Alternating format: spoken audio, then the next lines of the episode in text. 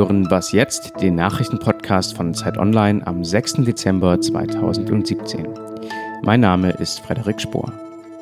Eine Entscheidung von Donald Trump dürfte heute für heftige Proteste im Nahen Osten sorgen. Der US-Präsident wird bekannt geben, dass die USA Jerusalem als Hauptstadt Israels anerkennen werden. Der Status von Jerusalem ist einer der größten Streitpunkte im Nahostkonflikt. Die Palästinenser beanspruchen Ostjerusalem als Hauptstadt eines künftigen Staates für sich. Zahlreiche muslimische Staaten hatten Trump deswegen vor einer Anerkennung gewarnt. Die EU-Kommission entscheidet heute darüber, ob es genügend Fortschritte bei den Brexit-Verhandlungen gegeben hat. Wenn ja, dann wird auf dem EU-Gipfel Mitte Dezember über die künftigen Beziehungen weiterverhandelt. Wenn nicht, dann droht ein harter Brexit, also ein Austritt aus der EU ohne Abkommen. Streit gibt es über die Grenze zwischen Irland und Nordirland. Wir sprechen gleich noch ausführlich mit Markus Gatzke darüber. Er ist Politik- und Wirtschaftschef von Zeit Online. Der französische Musiker Johnny Hallyday ist tot. Er starb im Alter von 74 Jahren an Lungenkrebs. In den 60ern hat Hallyday den Rock'n'Roll nach Frankreich gebracht und wurde oft als der französische Elvis Presley bezeichnet. Später mischte er Rock'n'Roll mit Hip-Hop, Country und Techno. Insgesamt verkaufte er mehr als 110 Millionen Schallplatten. Noch in der Nacht würdigte Frankreichs Präsident Macron den Sänger mit den Worten: In jedem von uns steckt etwas von Ali Day. Der Redaktionsschluss für diesen Podcast ist 5 Uhr.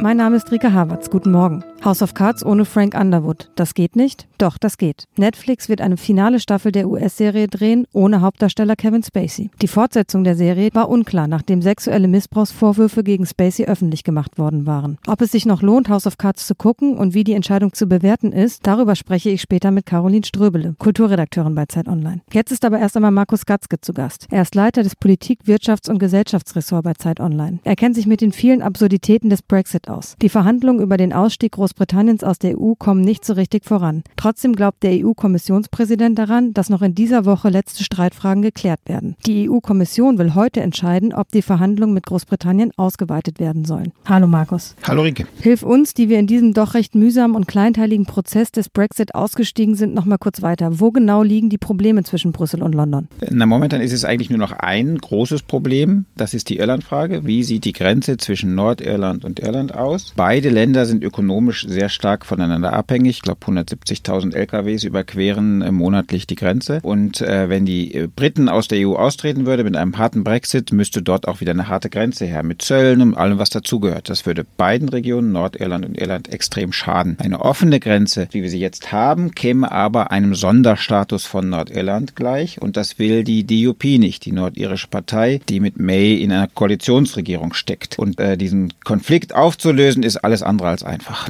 Trotzdem gibt sich ja Jean-Claude Juncker zuversichtlich, noch diese Woche diese Schwierigkeit überwinden zu können. Wie könnte denn das aussehen? Die Irlandfrage zu lösen und gleichzeitig das, was die Briten immer wieder proklamieren, einen harten Brexit zu vollziehen, also aus der Zollunion auszutreten, aus dem Binnenmarkt auszutreten, kommt zu einer Quadratur des Kreises gleich. Aber wenn man sich die vergangenen Monate anguckt, sind die Briten in vielen Punkten der EU entgegengekommen. Sie haben gemerkt, das funktioniert so nicht, sodass jetzt schon so eine ganz sanfte Spekulationen gibt, vielleicht gibt es ja doch so ein Norwegen-Modell. Heißt, die Briten würden in der Zollunion bleiben und auch im Binnenmarkt bleiben und dann damit könnte man das Irland-Problem lösen. Und auch wenn man Theresa May zuhört, sie hat ja geprägt diesen Satz, no deal is better than a bad deal. Das hat sie schon sehr, sehr lange nicht mehr gesagt. Und wie geht es denn dann potenziell nächste Woche bei diesem EU-Gipfel weiter? Grundsätzlich gilt, dass die EU gemeinschaftlich feststellen muss, dass in der ersten Phase der Verhandlungen, da ging es um Irland, die Zukunft der EU-Bürger in Großbritannien und der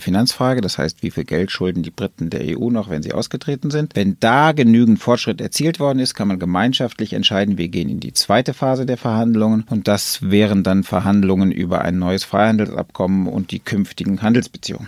Juncker hat jetzt Theresa May in dieser Woche mal wieder als hartnäckige Unterhändlerin beschrieben, die aber auch innenpolitisch unter Druck steht. Was ist denn da los? In einem Satz, die Briten haben den Mund zu voll genommen. Sie haben ihren Bürgern versprochen, ohne die EU wird alles besser. Sie haben den Bürgern vorgegaukelt, wir müssen der EU überhaupt nichts zahlen. Sie haben gesagt, äh, die EU wird schon einknicken, weil wir sind doch so wichtig und alle werden uns entgegenkommen. Und die Realität zeigt, genau das Gegenteil ist eingetreten. Die Briten haben in ganz vielen Punkten eingesehen, dass erstens ein harter Brexit mit der Rest-EU so einfach nicht geht. Zweitens, dass der Schaden für die Briten weitaus größer ist als für die restliche EU. Das müssen sie jetzt nach und nach auch ihren Bürgern vermitteln. Und ganz vielleicht haben die auch eingesehen, dass das mit dem Referendum keine so eine wirklich gute Idee war, wenn man dazu noch so planlos reinschlittert. Vielen Dank, lieber Markus.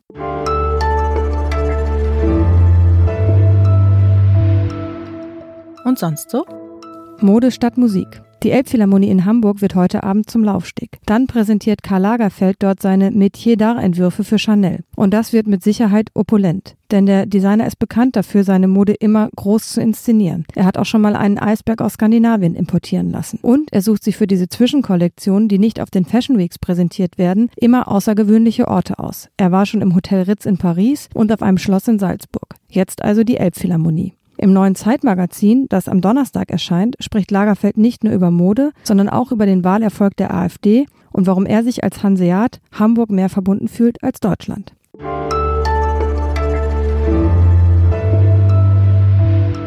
House of Cards, das ist eine der Erfolgsserien des Streamingdienstes Netflix. Kevin Spacey spielt darin Frank Underwood, einen skrupellosen Politiker, der es als Präsident bis ins Weiße Haus schafft. An seiner Seite seine nicht minder ambitionierte Frau Claire, gespielt von Robin White. Im Oktober wurden sexuelle Missbrauchsvorwürfe gegen Spacey öffentlich. Netflix beendete die Zusammenarbeit mit dem US-Amerikaner und lange war unklar, wie es mit der Serie weitergeht. Jetzt wissen wir, es kommt eine finale Staffel. Darüber spreche ich mit unserer Serienexpertin Caroline Ströbele. Hallo Caroline. Hallo Rike. Eine letzte Staffel House of Cards ohne ohne Kevin Spacey als Frank Underwood. Kann das überhaupt funktionieren? Nach Ansicht vieler Fans wird das nicht funktionieren. So sind zumindest viele Reaktionen, die man so auf Twitter liest. Es ist eine schwierige Frage. Natürlich fiel und stand diese Serie mit Kevin Spacey, mit der Hauptfigur. Seine direkte Ansprache ans Publikum hat äh, dem Ganzen sozusagen einen speziellen Stempel aufgedrückt. Und er hat natürlich auch Netflix zu großem Erfolg verholfen mit dieser Serie. Jetzt hat nun natürlich seine Frau Claire immer mehr Bedeutung innerhalb der Serie gewonnen und die Schauspielerin Robin Wright auch hinter den Kulissen immer mehr Einfluss bekommen. Sie hat bei vielen Folgen Regie geführt. Sie hat zum Teil als Produzentin fungiert. Insofern ist es natürlich folgerichtig, dass jetzt sie so die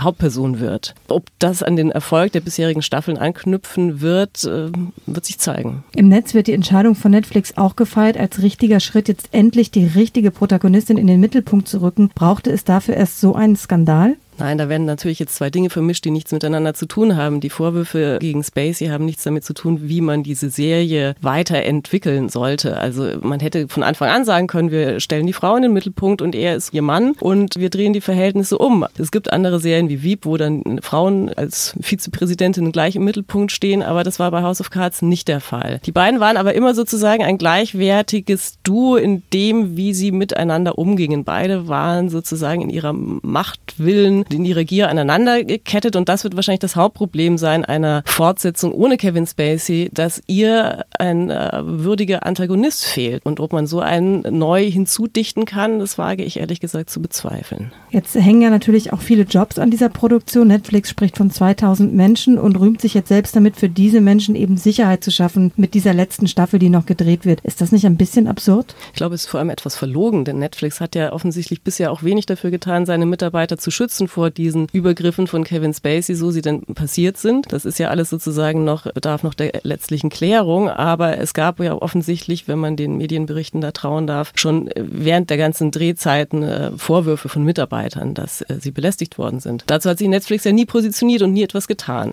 Und von der Hauptdarstellerin Robin Wright hat man dazu erstaunlicherweise auch bisher keine Äußerungen gehört öffentlich. Ohne jetzt für die Leute zu spoilern, die vielleicht noch in der dritten Staffel von House of Cards feststecken, glaubst du denn, so eine finale Staffel dieser Serie lohnt sich überhaupt? Ja, für Netflix wird sich auf jeden Fall lohnen, weil die haben natürlich da jetzt schon viel Geld investiert. Da sind Leute engagiert worden, die Dreharbeiten haben schon begonnen, die müssen da jetzt durch. Ich bezweifle, wie gesagt, dass es an den Erfolg der bisherigen Staffeln anknüpft, aber man kann sich durchaus überraschen lassen und Robin Wright ist zumindest eine Schauspielerin, die immer für Überraschungen gut ist. Und wir können dich natürlich heute nicht entlassen, ohne dass du uns noch deinen persönlichen Serientipp verrätst für diesen Winter. Und das ist interessanterweise auch tatsächlich eine Serie, die viel mit dem Thema sexuelle Gewalt, MeToo-Debatte und sowas zu tun hat. Die heißt Top of the Lake kommt von der neuseeländischen Oscar-Preisträgerin Jane Campion. Und es sind sehr viele interessante Frauen dabei. Die Hauptdarstellerin ist Elizabeth Moss. Die kennen viele aus Mad Men und aus Handmaid's Tale. Und an ihrer Seite spielt Brienne of Tarth von Game of Thrones. Und das ist ein sehr lustiges Duo. Und wie diese beiden Frauen sich gegenseitig bekämpfen, aber auch so gegen Männerbünde kämpfen und aber auch gegen ihre ganz persönlichen Dämonen und Schicksalsschläge, das ist sehr sehenswert. Ab Donnerstag auf Arte. Vielen Dank, liebe Caro. Das war's für den Moment bei Was Jetzt, dem Nachrichtenpodcast von Zeit Online. Eine neue Folge hören Sie, wenn Sie mögen, natürlich wieder morgen früh. Was machst du gerade? Ich hänge gerade voll in The Affair drin. Dritte Staffel. Hast du den Dark schon gesehen? Ja, ich fand es auch ein bisschen anstrengend.